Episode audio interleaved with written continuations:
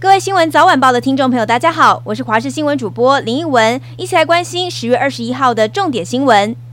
现在关心的是宜兰县外海有一艘载着三十四人的赏金船“超级星三号”在航行的过程当中，疑似遭到炮弹碎片击中，导致船首栏杆当场凹陷毁损，船上的人员也饱受惊吓，幸好没有人员伤亡。根据了解，当时国防军备局正在宜兰县壮围乡大福沙滩进行对海实弹射击，但赏金船业者公布航线图自清，并没有进入警戒区，目前正静待调查结果出炉。台中有一名二十七岁的即姓男子喝酒开车上路，遇到警方上前拦查，没有想到他拒检还狂踩油门，先是撞上路边的人行道，员警赶紧上前破窗，而男子竟然弃车逃逸，并且直接从桥上跳到溪里头，还在桥底跟警方僵持了一段时间，最后才被两名员警合力逮捕。男子向警方供称，他喝了五六杯的威士忌，酒驾开车，遇到警察怕被抓才会跳桥躲警察。国道三号南下两百六十四 K 处云林斗六段，在今天上午九点四十三分传出严重车祸，现场为游览车跟自小客车发生碰撞，自小客当场翻覆，现场多人受伤。而救护人员获报之后赶到现场，出估四名伤者没有呼吸心跳，另外有五人轻伤，目前已经立刻将伤者送往医院抢救，而详细的事故原因还有待调查厘清。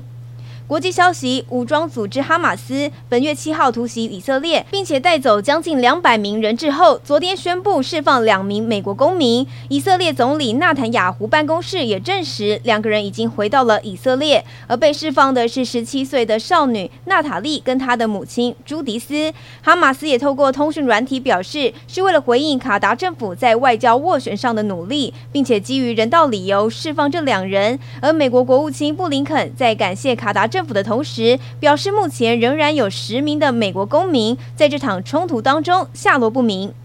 娱乐消息：今年高雄演唱会经济爆发，上半年有 BLACKPINK、张惠妹、五月天，一月到八月创造了十三亿的观光产值，而下半年还有英国天团 CoPlay，明年二月还要迎来英国创作歌手红发艾德。为了杜绝黄牛，高雄文化局表示已经查到了四十四件加价转售的不法案件，以票面金额十倍作为罚锾计算，已经开罚了六件，金额超过三十万元，其余三十八件是陆续开罚当中。誓言要用行动扫除黄牛。最后一起来关心天气，北部跟东北部变得更凉了，低温会到二十度左右，白天高温只有二十三度，加上水汽比较多，整天都是湿湿凉凉。而花东低温二十二度，高温二十七度，中南部低温二十二度，高温有三十度，日夜温差比较大。降雨方面，受到东北季风影响，迎风面，基隆北海岸、大台北、宜兰山区有局部大雨发生的几率。另外，整个东半部地区也是水汽比较多的，中南部则是多云可透光的天气。另外，风浪明显偏强，沿海空旷地区容易有强阵风，海域活动请小心安全。